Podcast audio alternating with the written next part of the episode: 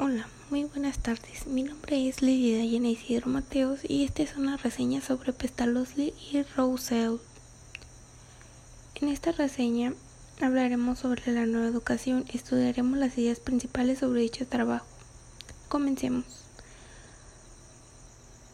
Pestalozzi no se ha cesado de demostrar que el desenvolvimiento intelectual y moral del niño está rígido por las mismas leyes orgánicas que regulan el desarrollo físico, lo mismo que el de las plantas y el de los animales. En otros términos, que hay un organismo humano en el cual estamos incluidos un organismo material, un organismo intelectual y un organismo moral.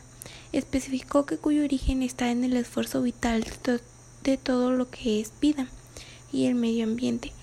Su fin es crecer como un árbol y dar frutos hermosos.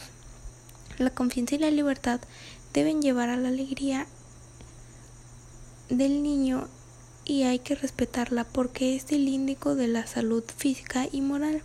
La educación para la vida social es formar un hábito de orden y de serenidad que produzca el, el reposo y la dicha.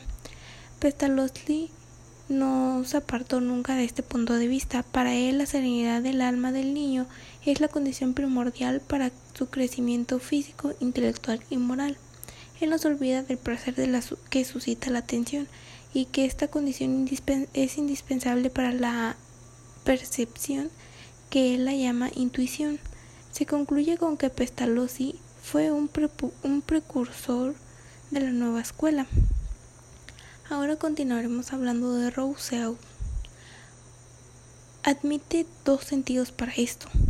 Uno es el mundo exterior que Pestalozzi coincide como una escuela de la realidad objetiva y el otro es el mundo interior distinto del primero, sin que por eso haya una oposición entre ellos. La naturaleza humana es como la proyección de la gran naturaleza que lo engloba y, y su poder creado es el reflejo de la creación original.